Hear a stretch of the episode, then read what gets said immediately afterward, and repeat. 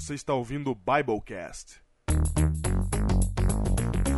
Podcast do site confissõespastorais.com.br.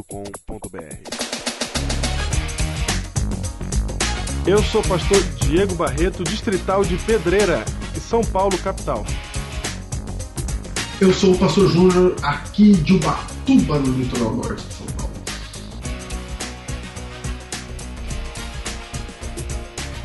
Bem-vindo ao Biblecast 93. O que você estava fazendo em 1993, Diego? Itamar Franco era o presidente do Brasil. Olha. Nossa, cara, eu lembro onde eu morava, mas Collor havia caído no ano passado. lembro o que eu fazia. Eu tava na quinta série, eu acho, quarta, sei lá. No ano que vem ia começar o Plano Real. Muito bem, 1993. Ó, 93, hein? Quase um século de Biblecast. quase um século. Muito bem, gente, estamos aí.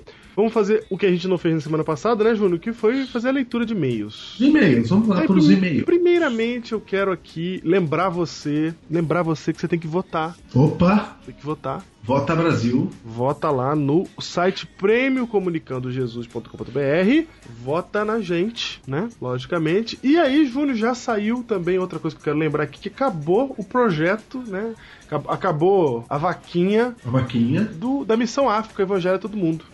Nós tivemos já o sorteio na quarta-feira às 9h30, quarta-feira, dia 10 de outubro, às 9h30. Esse dia já passou. Já sabemos quem vai ser o missionário que será enviado para Guiné-Bissau em janeiro. Olha aí, Diego. Vai mesmo? Já sabemos já quem é. Eu não posso dizer aqui porque eu ainda estou. é, nós estamos gravando isso antes do sorteio. Antes da quarta. Antes da data. Nós não vamos dizer simplesmente porque a gente não sabe ainda. É, nós agora aqui nesse momento nós não sabemos. Mas no momento que você ouve, a gente já sabe. Exatamente. E vamos ver o que, que, que- vai acontecer, né? Porque essa pessoa ela vai em nome do Biblecast. Ela tem que contar o que, que ela viu lá, né? Depois fazer uma gra- gravações locais, trazer aqui pra gente. Claro. E Júnior, tem uma surpresa aqui. Nós não vamos revelar detalhes ainda, porque nós mesmos não conversamos ainda direito. Isso, ok. Mas ano que vem, Júnior, prepare-se para junho do ano que vem, a primeira missão dos heróis do Biblecast. Meu Deus, cara. Meu Deus. Se prepara, hein? Se prepara. Meu Deus. Tem até a data ainda. Vamos lá. Nas férias de junho, julho, eu nunca sei. É julho, cara. É isso aí, cara. A gente É você que tem férias em julho. Nós, é, sei lá. Vamos, vamos ver. Vamos, você vai se preparando aí. Eu quero aproveitar e mandar um abraço aqui para vocês que estão nos ouvindo aí, os ouvintes novos do Biblecast, pessoal que tá comentando, que tá surgindo muitos heróis lá no Facebook. Que a gente está aparecendo bastante ouvindo o Biblecast, cada vez mais encontrando gente aí na rua que ouve o programa. E eu quero mandar um abraço aqui para os Estados Unidos, Júnior, para, para o meu cunhado. Meu cunhado. Vai, Olha aí. cunhado. É, meu cunhado, ele é o, o Marcelo. Ele, ele estuda num colégio adventista chamado é, lá em Rio Lindo, se eu não me engano o nome do lugar. E ele tá ouvindo o Biblecast. E eu quero mandar um abraço aí pro Marcelo. Marcelo, vai firme aí. Fiquei sabendo que você virou o pastor da turma. É, ó. Chama eles no Biblecast.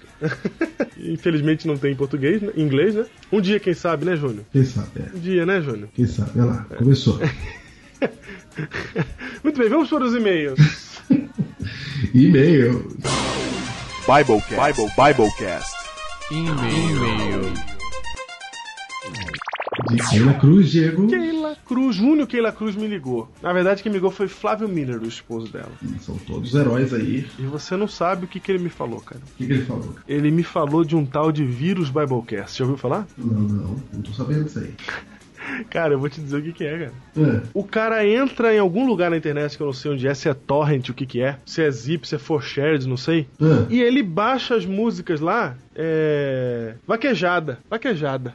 Sabe? Hum. baixa os Michel Teló da vida aí, não sei. sei, sei. E aí quando o cara abre lá e tira o zip lá, na Hum. pasta tem Biblecast, cara. Tá lá? Você não vai acreditar, cara. Ele tava, vivia falando pro amigo dele sobre o Biblecast. O amigo dele ainda não tinha é, se batizado há pouco tempo, tinha acabado de. ou ia batizar, não sei. E aí esse amigo fez o download de umas músicas aí. Música aí. Vem junto. Cara, dentro da pasta tinha Biblecast, cara. Que isso, cara? Aí ele ouviu e ele falou assim, cara, você tá falando no programa, é esse aqui? cara, você tem noção? Tem alguém, tem alguém que teve essa ideia e tá... Tá fazendo hoax com o Biblecast, cara. Meu Deus, esses povos da internet, cara, eu falo pra você. Cara, eu nunca imaginei isso, cara. Se você tá ouvindo a gente, você herói que tá fazendo isso, cara, Não parabéns. foi a gente, cara. Parabéns pela ideia criativa. Tá mandando com pacotes. Pacotes, cara. Você vai baixar Michel Teló em Biblecast, cara. Olha aí, cara.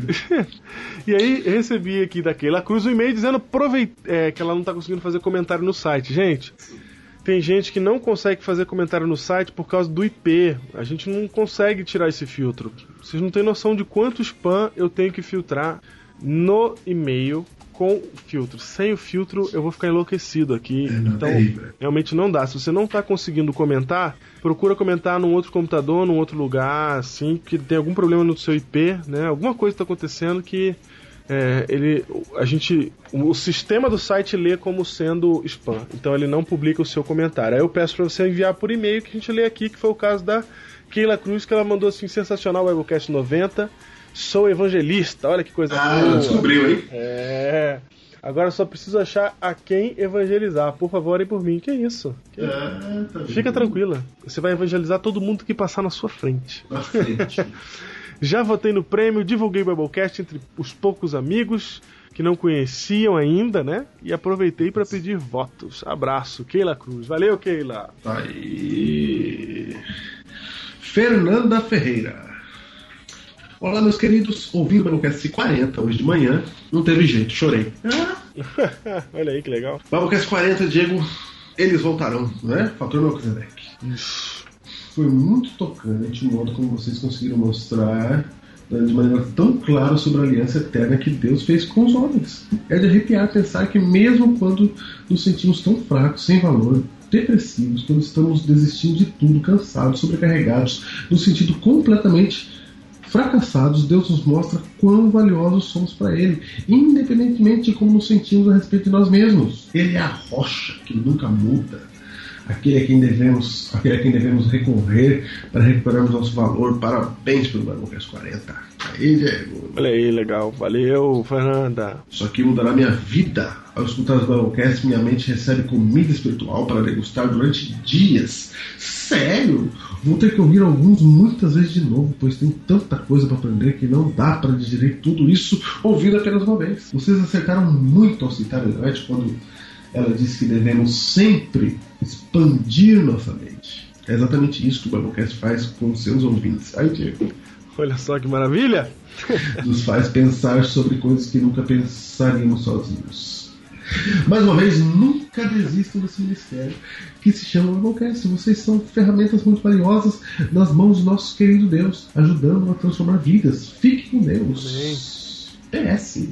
Vou fazer uma massiva propaganda do Biblecast no arquivo Adventista. Shalom. Fernanda é do Arquivo Adventista, Júnior, do blog Arquivo Adventista, olha aí. Valeu, Fernanda, obrigado pelo feedback, viu? Valeu mesmo. Ainda mais sendo de um programa é, que já passou, já que a gente já gravou, mas é um programa. A gente recebe. Os programas mais antigos são os menos comentados, essa é a verdade, hein, Júnior?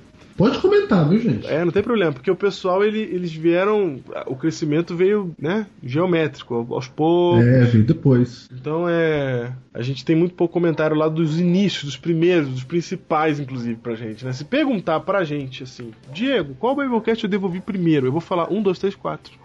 É, é do começo mesmo. É, entendeu? Por mais que a gente tenha gravado já 90 e poucos, permanece na minha mente os cinco primeiros. O meu É. top 5 pessoal.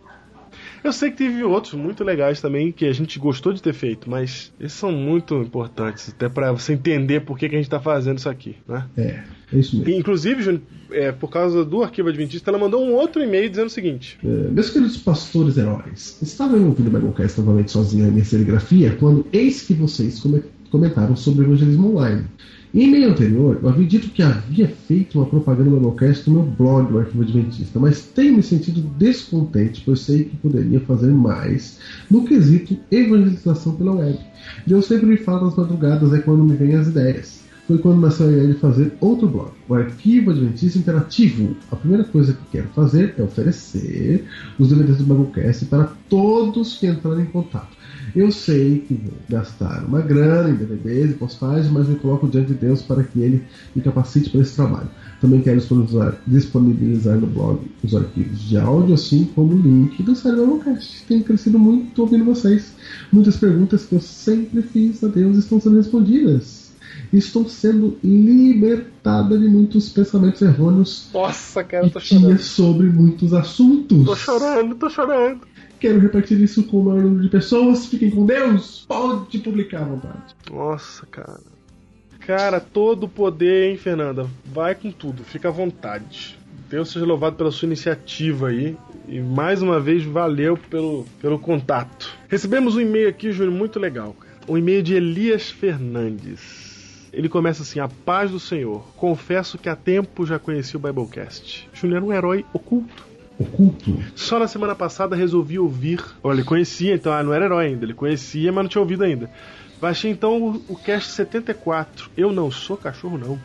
E pude então ouvir Deus respondendo e conversando comigo através desse cast. Meus amigos, às vezes o desânimo pode bater. A vontade é de desistir, devido a tantas dificuldades e críticas, e pela falta de tempo. Mas isso também é profético, vocês, como pastores, sabem disso mais do que eu. Satanás está cada vez tentando colocar coisas para nos ocuparmos, coisas para tirar o nosso foco de mostrar Jesus às outras pessoas. E essa é uma ferramenta poderosa que falou ao meu coração e tenho certeza que tem falado ao coração de outros. Não é à toa que Deus confirmou a obra de vocês com o batismo. Salmos 90, 17. Olha aí que legal, cara. Então, não parem, não desanimem, força aí. Depois disso, tudo resolvi baixar todos os casts e colocar o meu telefone para ouvir. Hoje, dia 4, foi quando ele mandou a mensagem de outubro. Obrigado pelo trabalho de vocês, que Deus abençoe. E aí ele manda uma sugestão que mais tarde ele mandou um outro e-mail pra gente, já dizendo que essa sugestão ele já tinha entendido por quê, né? Ele fala assim, pra gente cuidar com os termos adventistas e tal, porque é, eles são específicos dos adventistas e muitas pessoas estão ouvindo e não conhecem alguns desses termos. E vocês já fazem isso muito bem. É, só que tem que a, a, pediu pra gente tentar ampliar o público e tal. Aí eu expliquei pra ele é, do programa, dos, do, dos outros programas e ele já foi ouvindo outros e já mandou e-mail já dizendo que, que entendeu o que aconteceu. Às vezes, gente, a gente, é, inclusive vou falar o que eu falei pra ele. Júnior, a gente fez desde o início esse programa pensando, esse, esse podcast, pensando em pessoas cristãs, fora do adventismo, né? Uhum. A gente começou falando de adventismo porque a gente era o nosso, é o nosso público primário, nós somos pastores da igreja adventista. E porque a gente queria também quebrar alguns preconceitos com a igreja adventista também. Aliás, se você ouviu o Biblecast, você vai perceber que nós temos a intenção de quebrar os preconceitos com a igreja e da igreja também. Exatamente. Porque a igreja adventista às vezes também tem preconceitos com pessoas de outras denominações. Então nosso objetivo aqui é acabar com as duas vias de preconceito aqui. E aí às vezes a gente pode realmente em algum episódio ou outro, no caso aqui como ele citou o 74, pode ser que a gente tenha usado alguns termos e não ter explicado direito, ou ter simplesmente partido do princípio que estávamos sendo ouvidos só por adventistas. Então se você não é adventista e está nos ouvindo, muito obrigado pela sua audiência. Se identifica aí pra gente saber que você tá aí ouvindo e que você continue aí se você sentiu que a gente tem que falar alguma coisa ou falou alguma coisa que, que ofendeu, quem sabe, não sei. Você, por favor, mande e-mail, comunique, converse com a gente, porque a nossa intenção aqui é falar da Bíblia para cristãos. É Biblecast. É isso aí. Depois disso, Júnior, o que mais temos? Vamos pro Nós tema. temos? É isso. Vamos pro tema. Da igreja o fundamento é Cristo seu Senhor.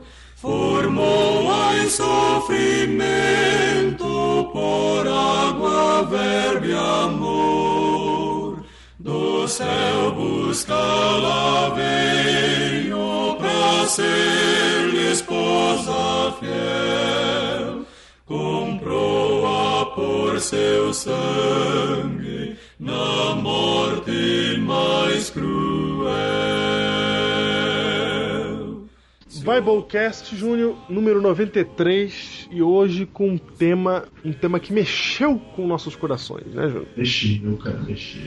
Mexeu, mexeu. Enquanto líamos aqui o texto, um texto bem interessante, muito adventista conhece esses textos, nós pensamos aqui sobre, sobre algo que tem relação com o nosso título de hoje, né? É o título de hoje. Assim que eu gosto. O que, que tem a ver isso? Assim que eu gosto. Já ouviu essa frase, Júnior? Ah, já. De várias maneiras até. Eu a gente sempre ouve essa frase assim, ironicamente, né? Ninguém fala ela pra valer, né? Assim, é assim que eu gosto, né? Ninguém fala assim pra valer. Difícil, difícil. Fala, fala, mas Não, é que você pode entender o assim que eu gosto do jeito positivo. Ah, assim que eu gosto. Não é esse o título do Biblecast. é certo. O título do Biblecast não é ah, assim eu gosto. Não, não, não, não. É, o do Biblecast é, é assim que eu gosto. É. é desse jeito aí. É. É do meu jeito. É, o assim que eu gosto, normalmente ele quer dizer do meu jeito. Isso. Normalmente é, esse o significado do assim que eu gosto, né? É esse o tom. E a gente fala assim que eu gosto, Júnior, pra muitas coisas, né? Inclusive pra aquilo que a gente acha que é Certo. certo. Agora vamos ser um pouco mais profundo no negócio de certo aí, porque certo pode ser quem você vai votar, pode ser o livro que você vai escolher, pode ser se você vai parar no sinal ou não. A gente usa isso pra religião também, né? É que todo mundo tem um jeito de ver a vida e ver as coisas. Certo. E as pessoas fazem um juízo dessas coisas. E todo mundo tem uma ideia sobre como as coisas deveriam ser. Na verdade, todo mundo tem razões pra justificar as suas opiniões e elas acham essas razões absolutas, né? É isso mesmo. E até que alguém venha as derrube. Só que a grande maioria de nós nem deixa que outra opinião derrube a nossa. Então a gente dificilmente muda de opinião por causa disso. E assim ficamos vivendo aquilo que nós achamos que é o certo, que é o correto. Isso acontece dentro do da igreja, dentro do- da religião. Quando você acha que, que algumas coisas têm que acontecer na igreja, porque afinal de contas você gosta desse jeito. Mas na verdade a pessoa não tá dizendo que é porque ela gosta. É, na cabeça dela, ela acha que é o certo. E Só tem esse jeito de ser feito. é assim que se faz. É assim que se faz. Exatamente. Não, não é que ela tá defendendo eu acho que é melhor assim. Eu prefiro assim. É, não, não, não. Me agrada assim. Não, não, não. Por isso que nós estamos dizendo que o título não é o assim que eu gosto qualquer. É, é o assim que eu gosto que você fala assim, não, é desse jeito aqui. É, é desse jeito. Ou seja, não tem outra maneira. Isso é a única forma. É a única forma. Eu não aceito de outra forma. Isso. A gente faz muito isso, Júnior. Faz, lógico que faz. Lógico, o tempo todo. A igreja, Júnior, que você assiste, por exemplo. Vai. A igreja, você vai na igreja, você chega naquela igreja ali e você fala, ah, não, não, não gostei dessa, né? Não gostei. Não gostei. Por que, que você não gostou? Ah, eu não gostei porque aqui, aqui é diferente. Ó, a frase. Aqui é diferente. Quer dizer, não é igual o que eu tava acostumado. Isso mesmo. Aqui faz assim, aqui faz assado, né? E aí a gente começa a falar assim: não, eu prefiro outro lugar. Eu prefiro uma igreja. Por exemplo, tem gente que gosta de igreja grande, Aham. não é? Ele acha que toda igreja do mundo tinha que ser grande. Que igreja pequena é, o- é um desastre. Já tem outro grupo que só gosta da igreja pequena. É, E acha que a igreja grande é um desastre. Exatamente. Nem, ah, eu fui lá na igreja grande e ninguém me cumprimentou. isso. E eles já falam torcendo o nariz, já, né? É. Já falam torcendo. É, cumprimentou. é, vou lá, toda vez que eu vou lá, ninguém olha pra mim. Gente fria, É, e tal. ninguém conhece ninguém, mas nunca viveu lá numa igreja grande. Isso. Entendeu? E já o cara da igreja grande fala: ah, eu não gosto de igreja pequena, porque né, é sempre o mesmo pregador. Isso. O pessoal tudo se conhece, aí ficam falando mal classe- do Não outro. tem classe para meus filhos, não tem classe para meus filhos. É.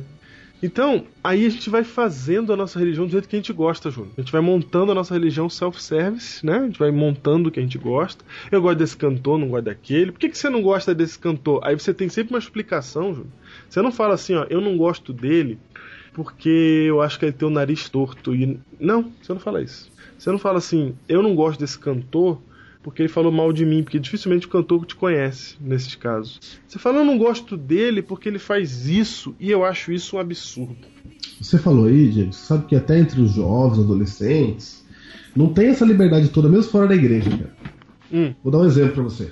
Por exemplo, se tem um, adolescente que gosta de res- restart, verdade. ele não pode falar isso em público. De jeito nenhum. Não, tá vendo que coisa? Porque os outros adolescentes, ele pode até gostar. Aliás, Mas- ele só pode falar isso em público se ele tiver em bando. É, não, e o bando for do grupo que gosta do restart. É. Porque restart é um tipo de banda que tem preconceito entre os adolescentes, entendeu? Sim, sim. É daquele tipo de coisa que você todo mundo dá uma olhadinha, mas não pode falar que, É, que gosta. é, é lugar comum que ninguém gosta deles. É, sabe, dizer que gosta de fantaúva, ninguém pode admitir isso. Como assim, cara? Tá louco? Eu quero falar aqui pro Brasil inteiro, cara. Ah, é? Fanta Uva é o melhor refrigerante que tem.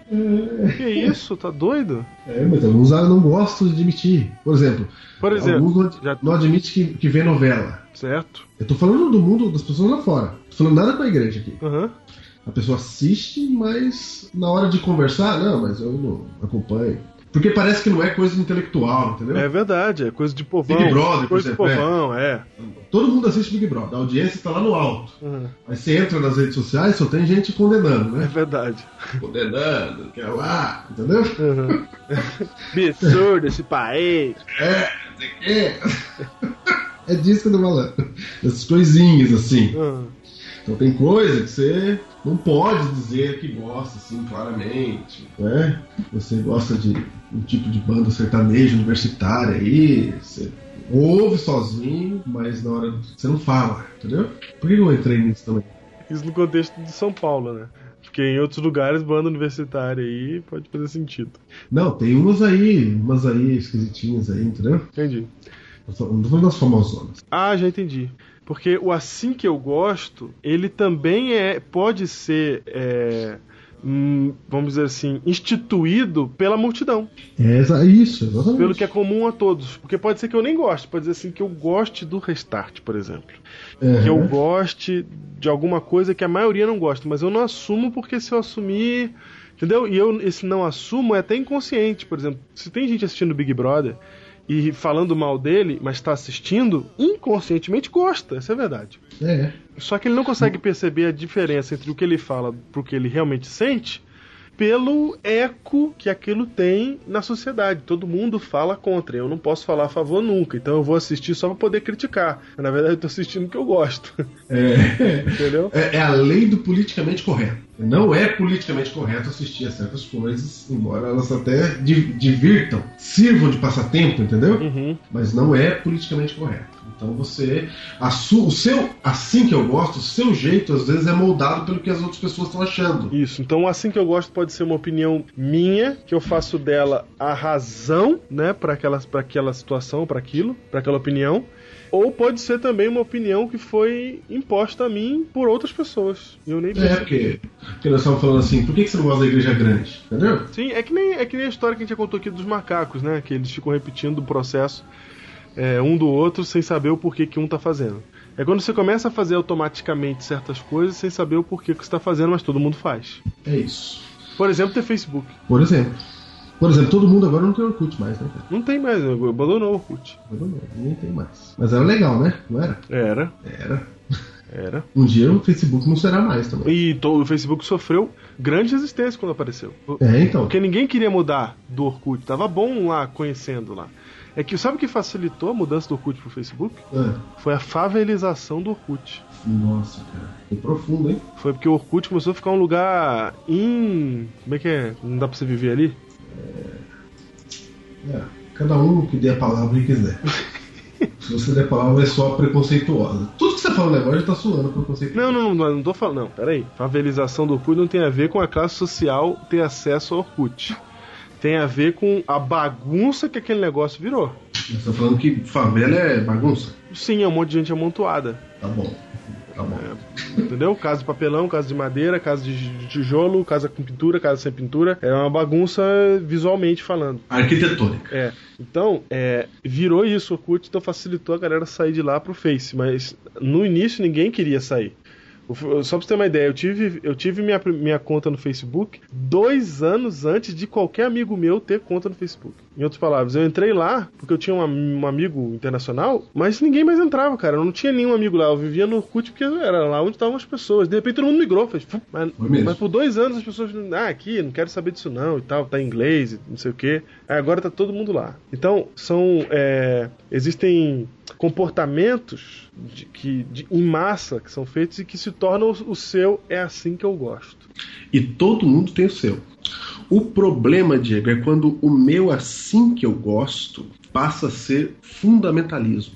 É quando eu começo Certo. a achar que a- o jeito que eu gosto é a maneira correta e trazendo para a religião de volta agora é a vontade de Deus. Ah, isso aí é, o- é a soberba do, do fundamentalismo. Não, mas é isso, é assim que começa. Você vai indo até você dizer, não, isto é a vontade de Deus. O jeito que você prefere.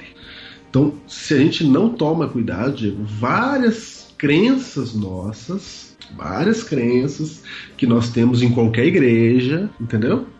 Várias crenças, elas não estão mais baseadas em Cristo, estão baseadas no assim que eu gosto. Certo. Porque de tanto eu fazer, de tanto eu repetir, entendeu? Aham. De tanto eu repetir, aquilo vira a vontade de Deus. Eu queria até mostrar um que tem na Igreja Adventista. É meio falar um meme da Igreja Adventista, cara. Posso fazer isso? Falar o quê? Um meme. Pode.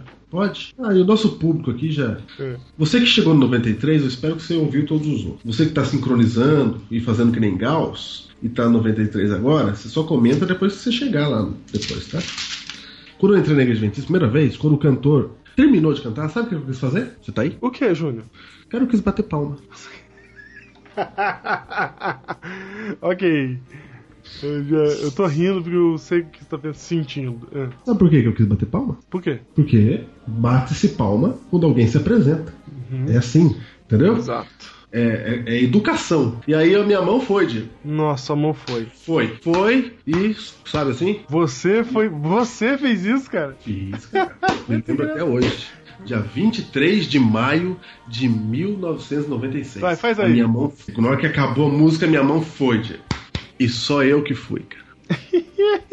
E os olhos começaram a se voltar pra você. Não, eu olhei. Não, mas não fui muito, entendeu? Ok. Aí meu primo do lado, falei, ninguém vai bater palma? Meu primo também tava entrando na igreja junto comigo. Aí ele disse assim, é, não, aqui não bate palma. Aí foi o primeiro problema na minha cabeça. Aham. Falei, por que que não bate palma, gente? Porque é engraçado que os, os de dentro da igreja falam assim, ó, várias coisas que a gente não faz na igreja, a gente fala e diz assim, é porque não é pra escandalizar os de fora. Ah, Engraçado, né? Mas várias dessas coisas é o que escandaliza de fora. Essa, por exemplo. Eu falei, caramba, por que não bate palma? Aí tá. Aí demorou de pra cair a ficha. aham. Né? Demorou pra cair a ficha. Aí eu fui perguntar pra quem eu tava dando isso do Bíblia. Não, porque não podemos engrandecer. O que me falaram é que é o mérito, entendeu? A pessoa ia se orgulhar e etc e tal. Então as glórias têm que ser só pra Deus. Então não dá glória pra pessoa. Então não bate palma. Ok, ok. Aham. Ok, ok, tá bom. Muito legal o discurso, mas na prática, Diego, quem bate palma no mundo não tá adorando ninguém, Certo. né? Uhum. No discurso, quando você bate palma, mesmo que não goste, você bate palma só de, de educação, Uhum. em certos momentos.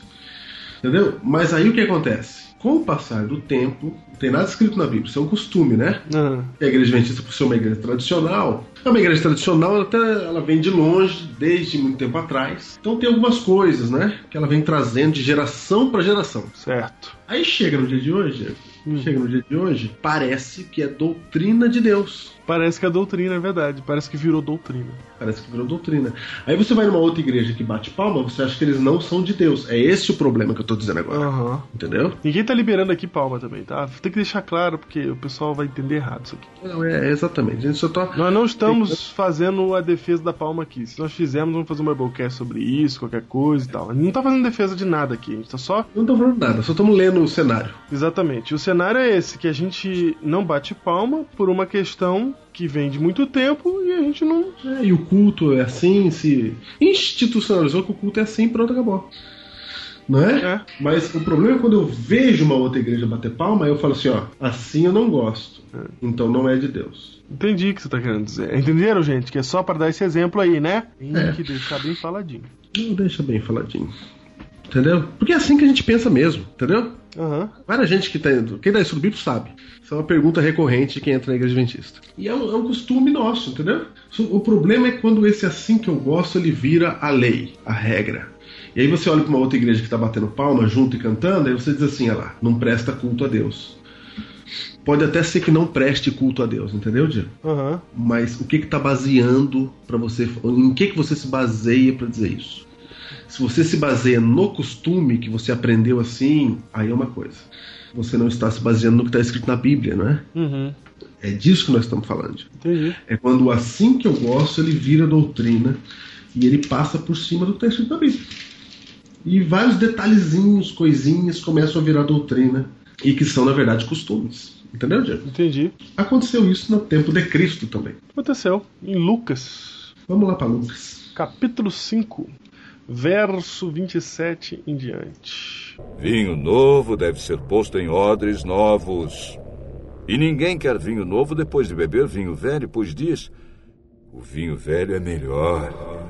Muito bem, diz assim: Passadas essas coisas, Jesus saindo, viu um publicano, chamado Levi, assentado na coletoria e disse-lhe: Segue-me. Ele, ele se levantou e, deixando tudo, o seguiu. Então lhe ofereceu Levi um grande banquete em sua casa. E numerosos publicanos e outros estavam com eles à mesa. Júnior, por que, que Levi ofereceu um grande banquete? Qual que é o contexto aí? O contexto é o seguinte: Levi era um publicano, cobrador de impostos, odiado pelos judeus. Odiado. Vamos, vamos pôr aqui.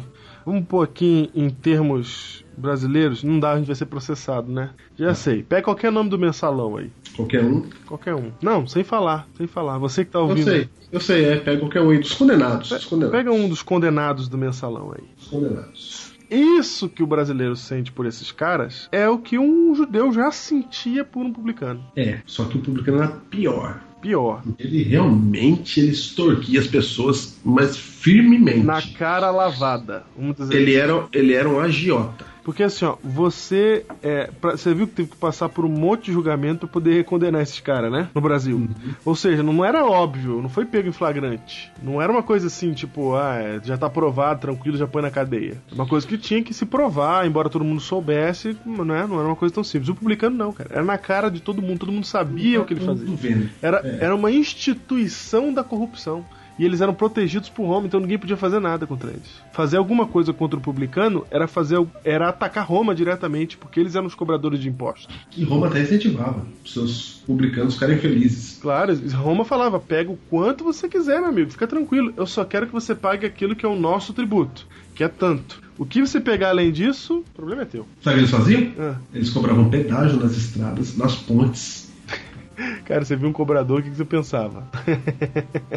Ele podia abrir a sua mala para ver se tinha mercadoria. Falava, opa, tá fazendo, tá fazendo negócio, imposto sobre você. Mole, cara.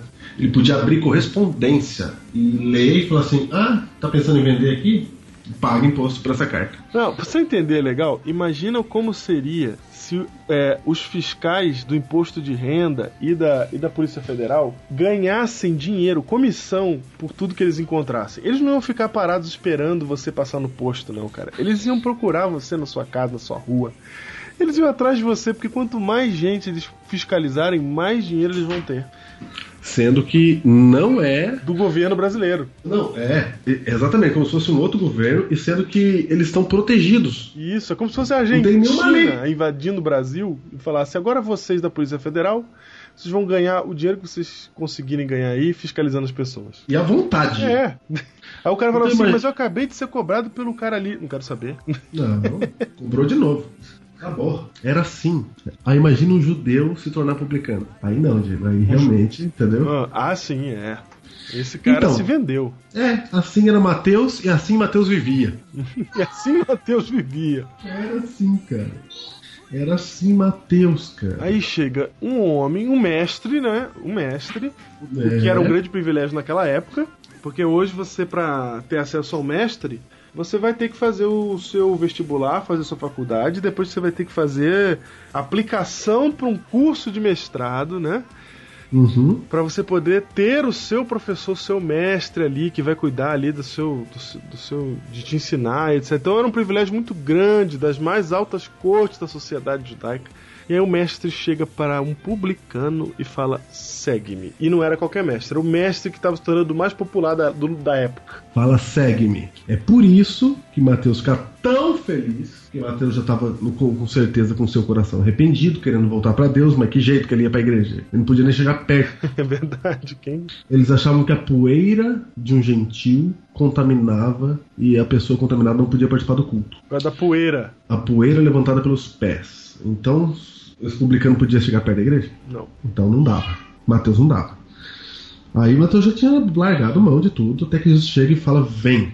Mateus fica tão feliz que dá esse banquete. Agora, quem é que Mateus convida pro banquete? Os amigos dele, né? Cara, o detalhe é que é um grande banquete, Júnior. Então esse cara, ele tem dinheiro. E esse dinheiro, ele, esse dinheiro é da onde, Júnior? Esse dinheiro que ele tem? É do co- cobrador de impostos. da onde que é esse dinheiro? Então vamos analisar a situação aqui direitinho. É do mensalão? Exatamente. É. Ele pega o dinheiro do mensalão e dá um grande banquete na sua casa, Júnior. E quem que ele chama, Júnior? Chamou tudo os mensaleiros. cara. Ele chama os mensaleiros, cara. Chamou tudo, cara. E aí? Cara, chamou. Porque só tinha. O amigo dele só era esses caras, cara. Não tinha ninguém gente boa, amigo dele. Aí chamou tudo e Jesus, cara, Jesus foi. Jesus e os discípulos. Só que tem um agravante aí, Diego. Ah, O sistema judaico lá na, na- naquele tempo, na cultura, comer com alguém é dizer eu concordo com ele. Entendeu? sim, entendi. E Jesus vai, cara. Na hora que Jesus vai, cara, a notícia espalha. E o povo da igreja vai tudo pra porta de Mateus pra ver o banquete, cara. É verdade, cara. Imagina. Porque o- o- os fariseus também estão esperando só uma oportunidade pra encontrar alguma coisa contra Jesus, né? É E lógico, chega a notícia, né? Sai lá na Contigo de Israel. Jesus almoça com Levi Mateus. E seus comparsas, né? E seus comparsas. E seus comparsas. Ah, como é que pode um cara que se diz mestre comer com Mateus e seus comparsas? Como é? Os caras foram pra porta. Os caras foram pra porta. Veja aqui, Júnior, que eles vão até a porta. Ó, e numerosos publicanos e outros estavam com eles à mesa. Os fariseus e seus escribas murmuravam contra os discípulos de Jesus, perguntando: murmuravam, moral. por que comeis e bebeis com os publicanos e pecadores? Júnior, para você entender essa pergunta, você tem que fazer uma viagem no tempo, ao contexto, porque a gente lendo hoje no ano de 2012, ainda mais alguém que não tem muito hábito aí de ler a Bíblia, vai falar assim, cara, que pergunta é essa?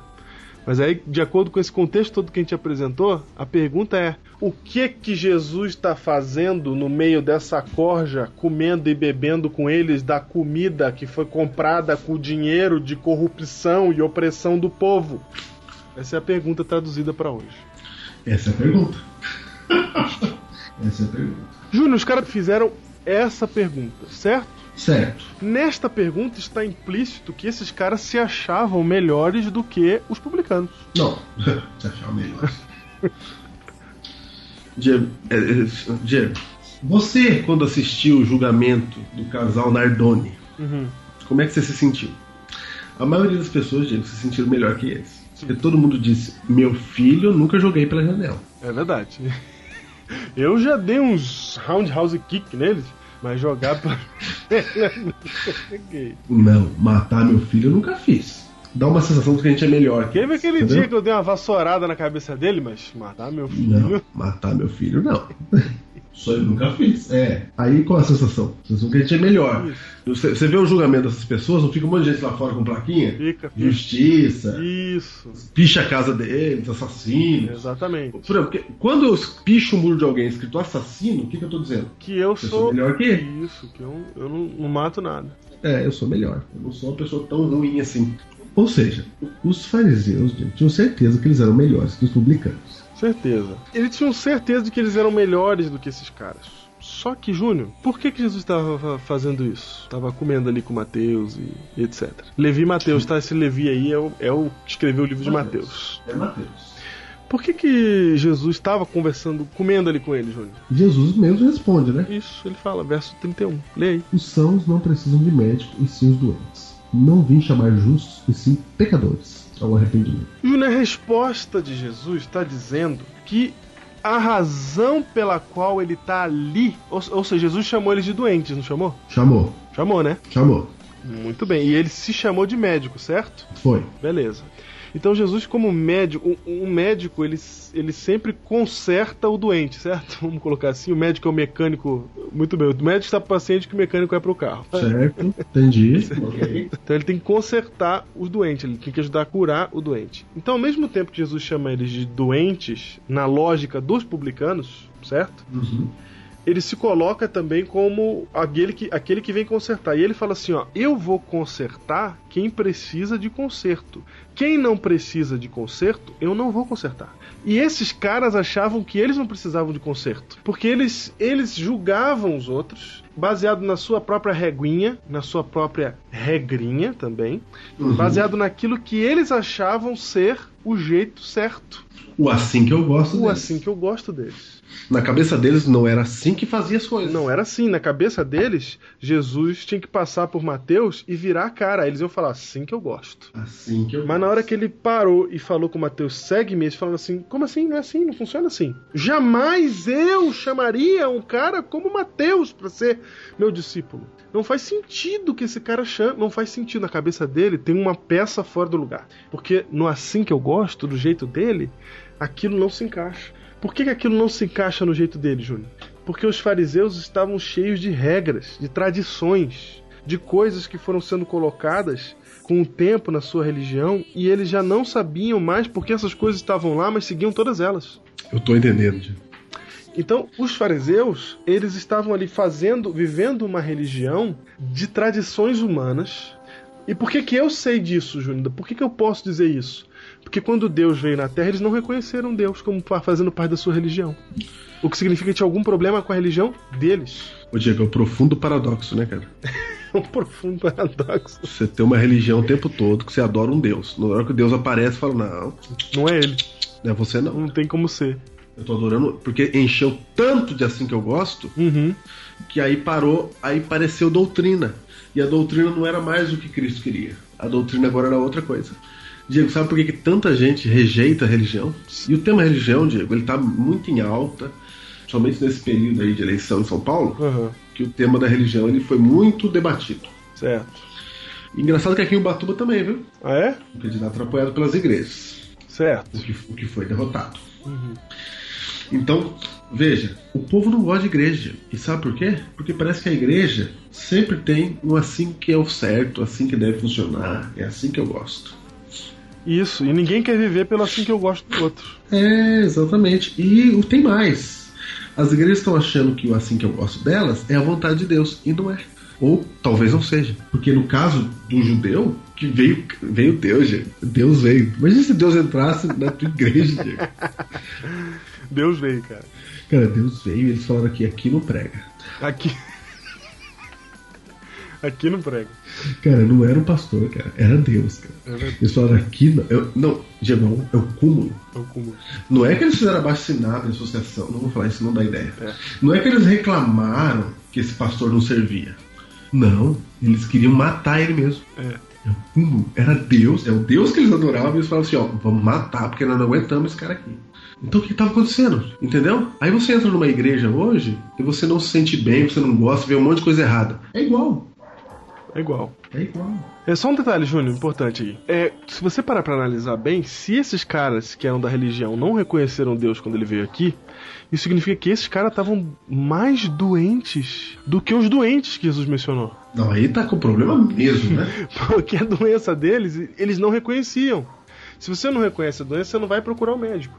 Esses caras não estavam procurando Jesus para dizer que ele era o médico, viu? Viemos aqui para você resolver o nosso problema. Eles vieram como se eles estivessem para ensinar o médico o que ele tinha que fazer. Daí Jesus não considera esses caras doentes. Esses caras estão no outro nível. Esses caras já morreram.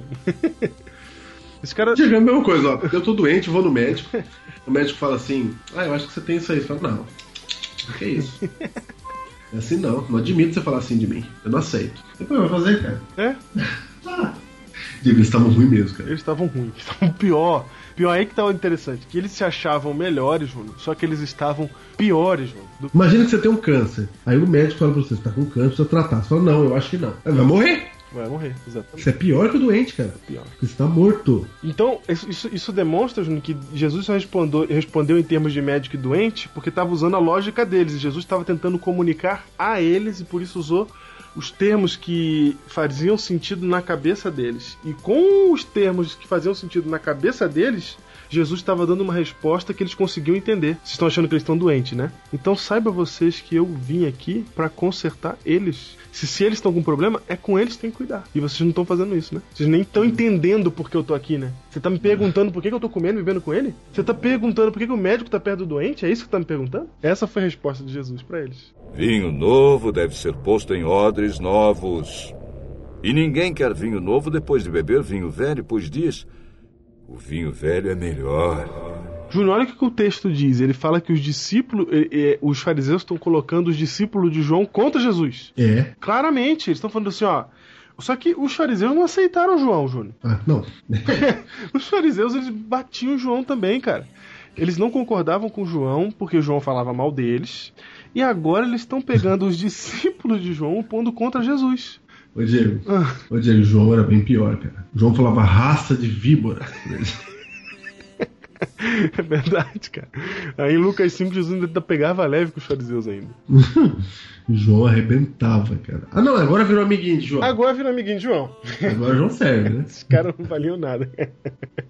O pior é que eles representam a gente hoje. Nossa, cara, representa a gente, cara. Porque eles estavam Porque criando intriga entre o povo lá, cara. Ai, Diego, você já viu na igreja quando tem aquela irmã que fala bastante? Uhum. Sabe aquela irmã que fala muito? Que, que fala alto, que põe as suas ideias? Sei, Você pode detestar ela, cara. Sei. Mas se ela tiver de acordo com alguma coisa, uma causa sua, Uhum. você é o primeiro pra ir lá e falar assim, mano, vamos lá, você tem que fazer alguma coisa. Ai, é duro que esses irmãos são usados o tempo todo, cara, O tempo todo. pra virar de juiz dos, dos irmãos da igreja. Eles ficam usando como marionete. É verdade. Então agora João servia, né, cara? Agora João é uma maravilha, rapaz. Agora, Agora- João, agora João virou padrão de, de comportamento. Agora João é um homem temperante. Como é que Jesus fica se regalando em banquetes, sendo que os discípulos de João jejuam e oram e estão lá contritos, chorando pelo seu mestre na prisão? Jesus não tá nem aí pra João, cara. Era essa a conversa, cara. Era essa a conversa, cara, porque é o seguinte. Eles citam primeiro os discípulos de João e depois citam eles mesmos, né? Eles falam assim, assim como os fariseus, frequentemente jejuam, fazem orações. Aham. E essa frequência, Júnior, era muito grande mesmo. Era duas vezes por semana que esses caras faziam jejum. Sei. Era duas vezes por semana, gente. Então, era natural, era normal fazer jejum. E por que, que eles faziam jejum? Pra quê, Júnior? Pra vir o Messias? Não. Ah, Eles faziam jejum pra eles poderem ser salvos, Júnior. Era salvação pelas obras. ok. E aí eles ficavam fazendo jejum, ficavam duas vezes por semana. Enquanto, Júnior, enquanto eles faziam jejum, o que estava acontecendo mesmo com o João Batista? Enquanto isso, Diego, João Batista tá preso, cara. Ah, E os discípulos de João Batista estão jejuando pra ele sair da prisão. Cara. Júlio, é isso que eu ia perguntar. Como é que tá o discípulo de João Batista, né, cara? Tá contrito, choroso. E como é que tá os de Jesus? Na festa, na gandaia dos publicanos. Tem coisa na igreja que também não é fácil de aguentar. Cara, João tá preso, Jesus não dá um pio sobre isso. Não, nem liga. Ele, Larga lá. ele não fala nada. Aí. Os discípulos de, de João estão sofrendo, cara. Os caras estão sofrendo e estão jejuando, igual os fariseus ali, firme, fazendo oração e tal. É um momento de contrição. Aí eles olham pra Jesus e ele tá farreando na casa de Levi Mateus. Tá vendo? Meu É Deus, muito cara. diferente, cara. Aí eles falam, não, o João Batista que é certo. O Batista que é um homem sofredor. Ou seja, você olha pra essa cena e você fala assim, não dá. Não é assim que eu gosto. É. Eu não aceito esse jeito. Só que quem tá ali com o Levi Mateus, gente, é Eu Deus. duvido que você, nossa audiência hoje, se você tivesse essa situação, você não duvidaria de Jesus Cristo, cara. Eu duvido, É, cara. duvido que você hoje, se tivesse nessa situação igualzinha que a gente descreveu aqui, você não duvidaria de Jesus. Eu vou até falar, sabe quando chega um pastor aí na sua igreja que você não concorda com o jeito dele? Uhum. Então, você tem o assim que eu gosto, cara. Você fala, não, isso aí não é pastor, não. É verdade, cara. Ele tá pregando diferente, eu nunca vi esse tipo de pregação, ele tá fazendo diferente. Eu não quero isso. Não é assim que faz. Não é assim que faz. É verdade. Não é assim que faz. E a gente sempre tem um não é assim que faz. Sempre. Sempre. A gente Ah, é, e, e às vezes, Júnior, é muito grande. Por exemplo, até pra gente hoje ouvindo essa história do jeito, do jeito que ela aconteceu, a gente tem um paradigma nosso que fala assim, pô, não é possível que era essa realidade que estava acontecendo ali. Que como é que Jesus ia passar a ideia de que ele era o Messias realmente sem se juntar à contrição dos discípulos de João Batista? Faz sentido até pra gente hoje isso, né? Esse tipo de ideia. É? Mas era exatamente esse choque que estava causando ali.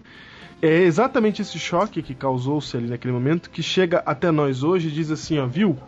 Nem sempre o que você acha que é certo é realmente certo e é realmente a vontade de Deus. Júnior, quando a gente chegar no céu, a gente vai ter um monte de surpresa. Deus vai falar um monte de coisa que ele não gosta que a gente pensa que ele gosta. Vai ser até engraçado. Vai ser, cara. Olha, de tudo que eu tô mais esperando é essa cena. Nossa. Eu tô doido pra sentar na arquibancada de ouro, olhar assim e deixar Deus falar. Fala, Tenho Deus. certeza que essa arquibancada já vai ser de madeira, só pra quebrar tudo já. Os paradinhos. É verdade, cara. Boa. Arquibancada. Não, madeira não vai, cara. Madeira não vai, mas tudo bem. Não Isso vai? é de pedra. Tá bom. Cimento. Isso. Isso é de pedra, cara. Aí você vai estar sentadinho lá, cara. E aí Deus vai falar assim: então, agora eu vou. Agora que vocês têm um novo, um novo espírito, né? Uma nova natureza, agora eu consigo explicar algumas coisas que eu não podia avisar pros meus, pros meus profetas. Porque se eu mandasse eles avisarem pra vocês que eu não gostava disso, vocês iam tudo se perder, que vocês não iam aceitar ele, e aí ia ser pior ainda. Então agora eu vou poder falar. Sabe aquele negócio que vocês faziam lá na igreja? Que besteira, rapaz!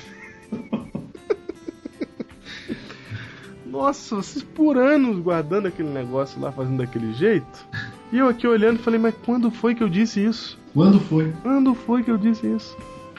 Olha o que vocês perderam. É, Olha como é que seria mais fácil. Se fizesse assim, ó, pá, todo mundo ia ficar feliz, ia acontecer isso, muitas pessoas iam salvar. Salvaram todas, porque eu sou todo poderoso, cara. é, O trabalho era meu, não era seu, ainda bem, né? também. Ainda bem. Mas olha só, mas olha só, eu lembro o episódio, por exemplo, de dois jovens lá que fizeram um programa chamado Biblecast. Cadê? Cadê eles? Levanta a mão aí. Cadê? Cadê os caras?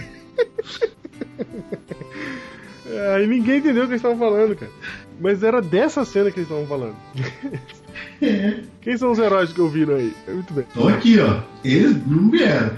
Mas vocês que ouviram, vocês sabem.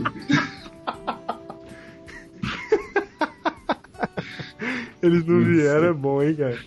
É que a gente, assim como o traço do reino, tem que se colocar no lugar dos, né, Dos perdidos. dos perdidos, é. Tá certo. Pra chocar, lógico. É verdade.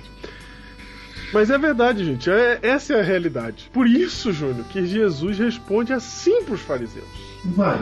Júnior, essa história que a gente está contando em Lucas capítulo 5, ela também é contada pelo próprio Mateus no capítulo 9, Sim, sim. certo? Certo. E como é o próprio Mateus que está contando, tem detalhes a mais que Lucas não tem. Vai. Por exemplo, o verso 13. Vai. Quando Jesus fala assim, ó, os sãos não precisam de médico e sim os doentes, no verso 12 do capítulo 9 de Mateus, no verso 13 ele fala assim, ó, ide porém e aprendei o que significa misericórdia quero e não holocaustos. Olha aí, ó. Júnior, Jesus estava citando um texto de Oséias capítulo 6, verso 6, que diz assim: Pois misericórdia quero e não sacrifício, e o conhecimento de Deus mais do que holocaustos. A gente até fez um Biblecast sobre esse, esse versículo já. Então ele diz: Misericórdia quero e não sacrifício, e o conhecimento de Deus mais, mais do que holocaustos. Todo fariseu que tinha a Bíblia de cor na cabeça conhecia esse verso. E Jesus faz uma citação bíblica. Ele fala assim: ó, vai lá e aprende o que significa misericórdia quero e não holocaustos. Em outras palavras, Jesus está chegando para os mestres, os fariseus, e fala assim: ó, vocês estão achando que vocês são melhores do que eles, né? Mas vocês não estão entendendo o texto que vocês têm na cabeça. Vocês têm todo o texto na cabeça. Vocês têm toda a tradição na cabeça. O Torá, o Mishnah, o, o que tiver que decorar a, tradição, você vai decorar. Você sabe de tudo isso, mas você não entende, né, cara? Porque eu já dizia lá em Osés 6,6. Eu prefiro que vocês sejam misericordiosos do que vocês façam sacrifícios. Eu prefiro que vocês amem do que vocês tenham regras na cabeça. E vocês não entenderam isso ainda. Não entendeu. Não entenderam. Diego vai passar dois mil anos e o povo ainda não entendeu. Ainda não entendeu. O pior é que nós estamos fazendo esse Biblecast porque ainda não entendeu. Não entendeu. Sabe por que vocês estão me perguntando? Por que, que eu tô aqui com os pecadores? Porque vocês ainda não entenderam o que é religião. Cara, esse é Deus falando, né, cara? É. É disso que eu tô falando, de tem que ouvir Deus, cara.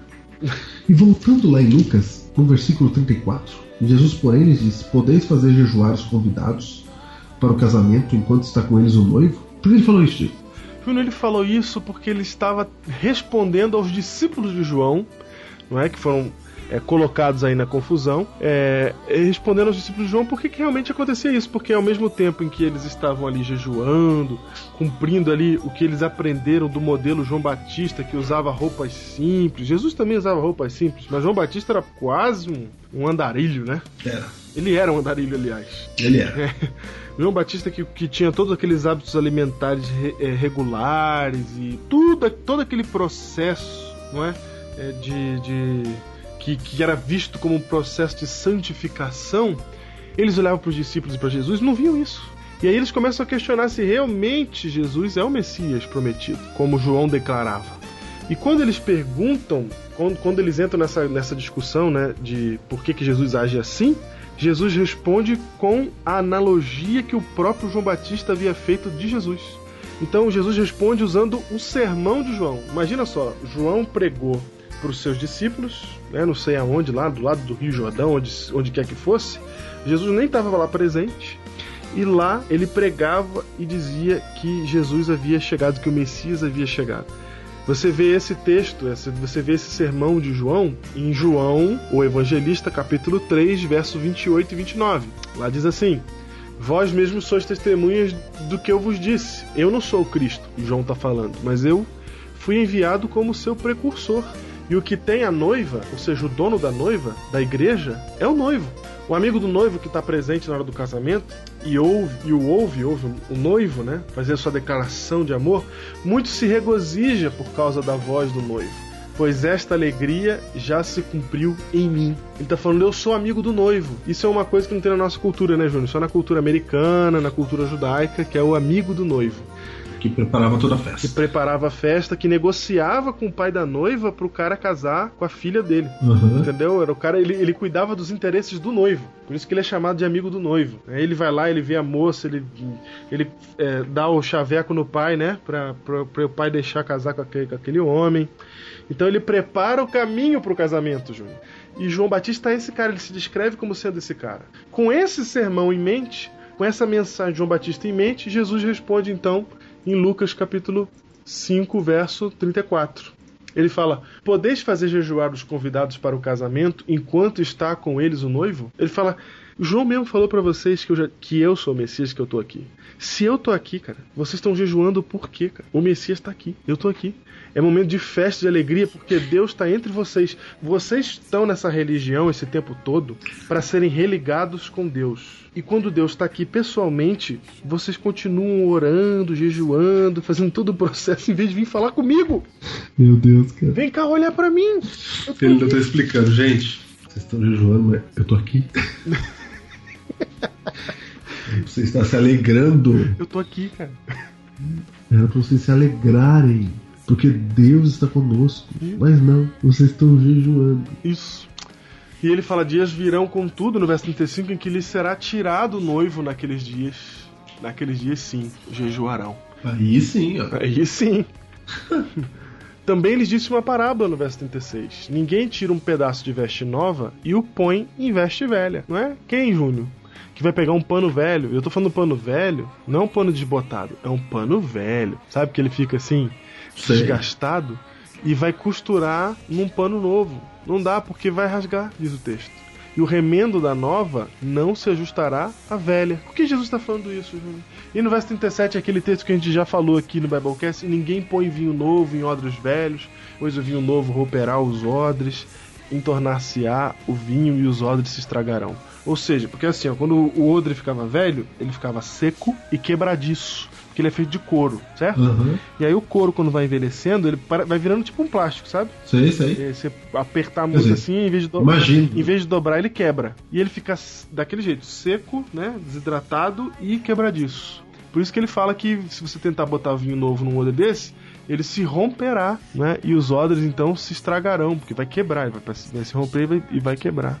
Pelo contrário, vinho novo deve ser posto em odres novos, e ambos se conservam. E ninguém tendo bebido vinho velho prefere o novo, porque diz o velho é excelente. Júnior, o que, que ele tá dizendo aqui? Ele tá falando assim: vocês são discípulos de João, vocês estão ad tentando adequar o que João ensinou para vocês. Esse verso 39 para tudo. O verso 39 para tudo, cara. Vamos para ele já já. Para tudo. eu tô aqui apertado. Eu também, eu também, que esse 39 aí foi nervoso.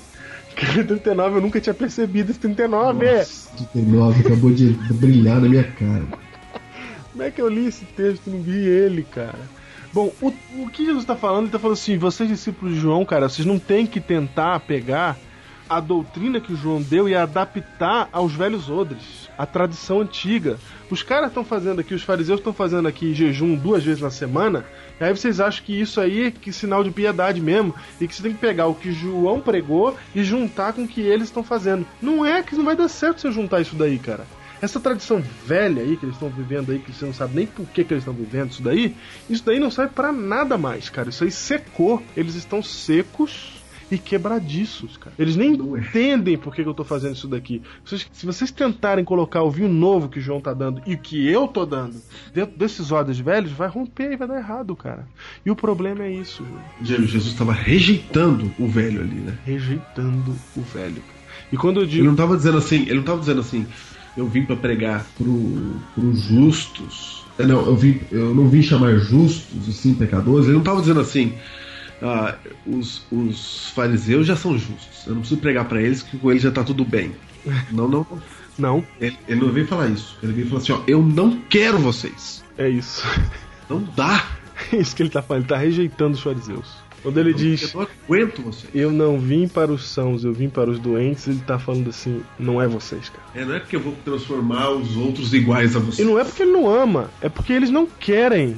E do jeito que eles estão, não dá. Não dá, eles não conseguem. Não dá. Estão secos e quebradiços. Não dá pra pôr o vinho novo, Júnior. Jesus tem vinho novo. É o evangelho. É, não dá pra pôr. O, a boa nova. No odre velho. Não vai dar certo. A boa é nova, cara. A boa é nova.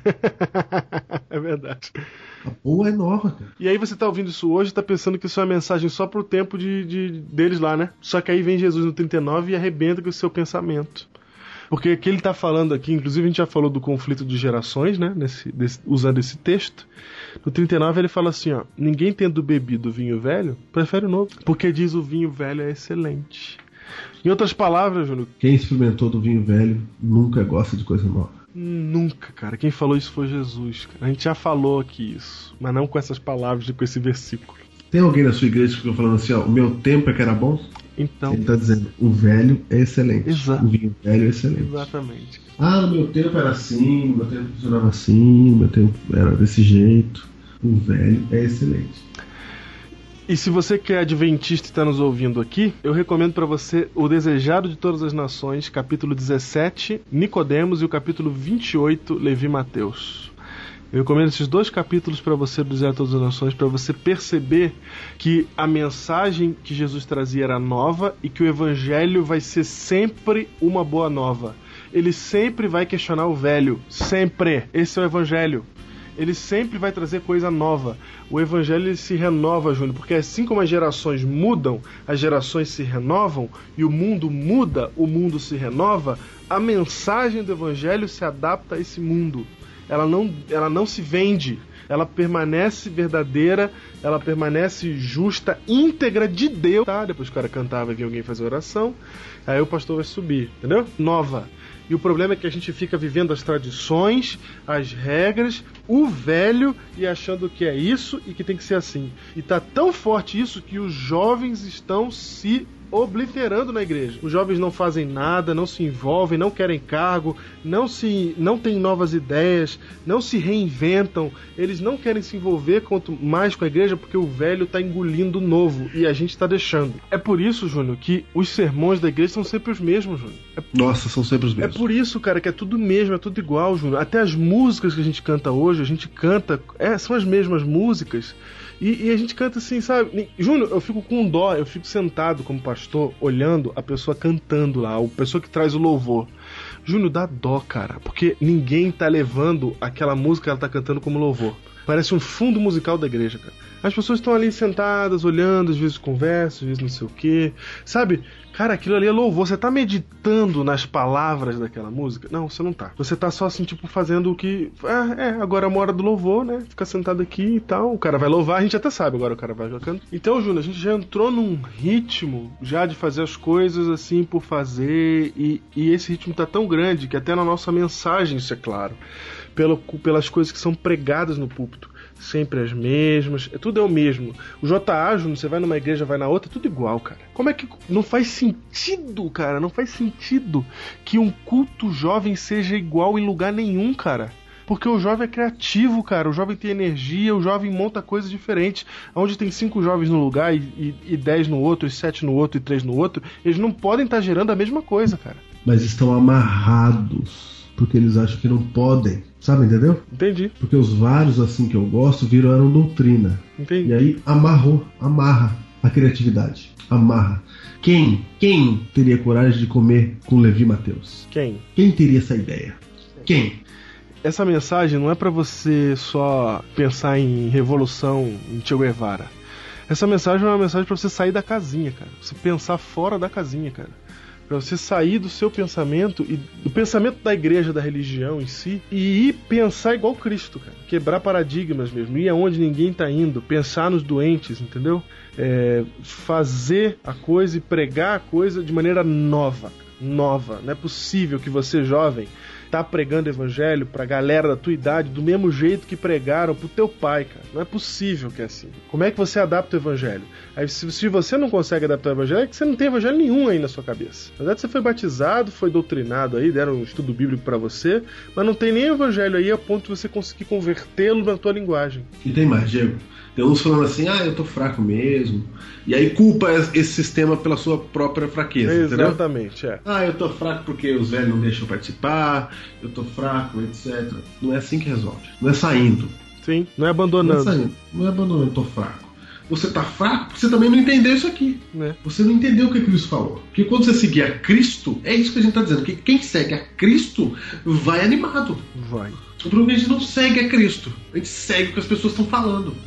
Ou você segue o assim que eu gosto, ou você segue o assim eu não gosto. Exatamente. E um outro perigo também de se ficar colocando culpa no sistema é começar a fazer ir contra o sistema só por ir, não por Cristo. É. Toda vez que você for contra o sistema em nome de Cristo, tá tudo bem. Agora, quando você for em nome dos teus interesses, né? Porque aí o jovem fala assim: ah, porque não deixa eu fazer isso, agora eu vou fazer porque, porque isso é velho, eu tenho que fazer coisa nova. Não, não, não, não, não, não. Você faz coisa nova quando você entende qual é a novidade que há em Cristo Jesus. Por exemplo, até aqui a gente entendeu o que os fariseus estavam pensando. E se você olhar pelo lado deles, eles tinham uma certa razão. Uhum. Você tem que olhar pelo lado de todo mundo. Isso é cristianismo. Gente, você que acompanha a gente desde a época dos Gremlins, você que é um herói, você que está aqui conosco, você de todas as igrejas que nos ouvem, Todas. todas, está na hora de você pensar no vinho novo. Tá na hora. Para eles era um absurdo Jesus comer lá naquela casa de publicanos, mas aquilo era vinho novo e aquilo era pregação do evangelho. Eles entendiam aquilo como blasfêmia, mas era pregação do evangelho.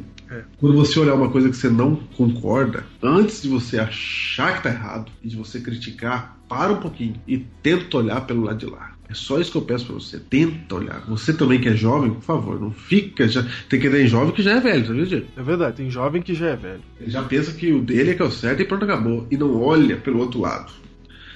A gente tem que olhar o que, que os outros pensam. Exatamente. Aceite a boa nova do Evangelho. Aceite o Evangelho de Jesus, que é o que a gente está lendo aqui na Bíblia, escrita há dois mil anos atrás. Não tem nada inventado aqui. É. Porque aí você pode dizer assim: ah, mas eu li isso aqui e nunca percebi. Ela sabe por quê? Você não percebe porque a gente não senta para ler a Bíblia e deixar Deus falar.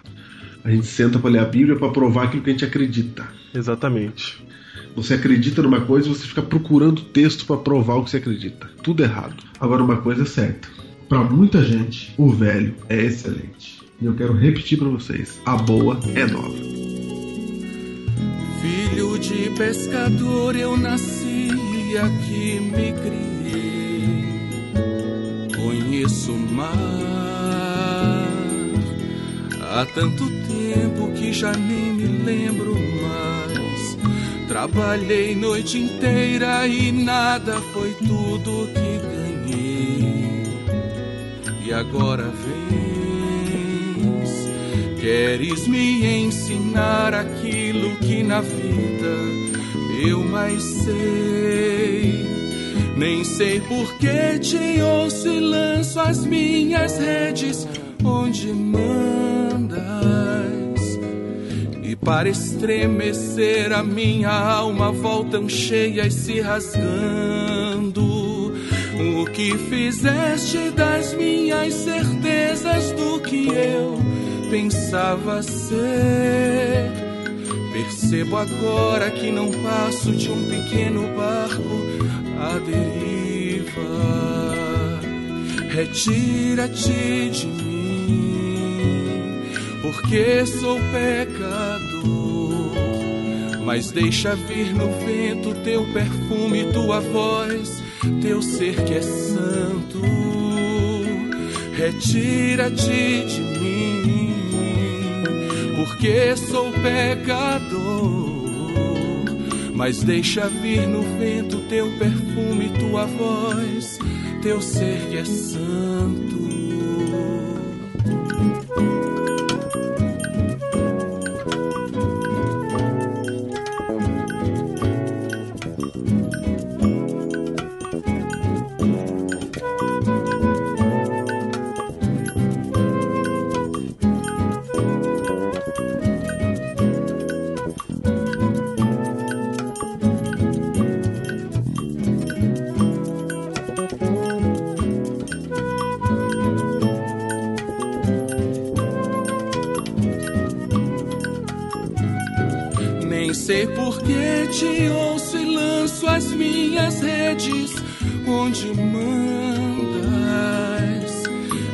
Estremecer a minha alma voltam cheias se rasgando.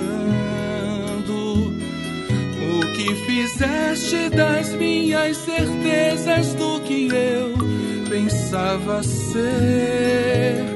Percebo agora que não passo de um pequeno barco à deriva. Retira-te de mim, porque sou pecador. Mas deixa vir no vento teu perfume, tua voz, teu ser que é santo. Retira-te de mim, porque sou pecador. Mas deixa vir no vento teu perfume, tua voz, teu ser que é santo.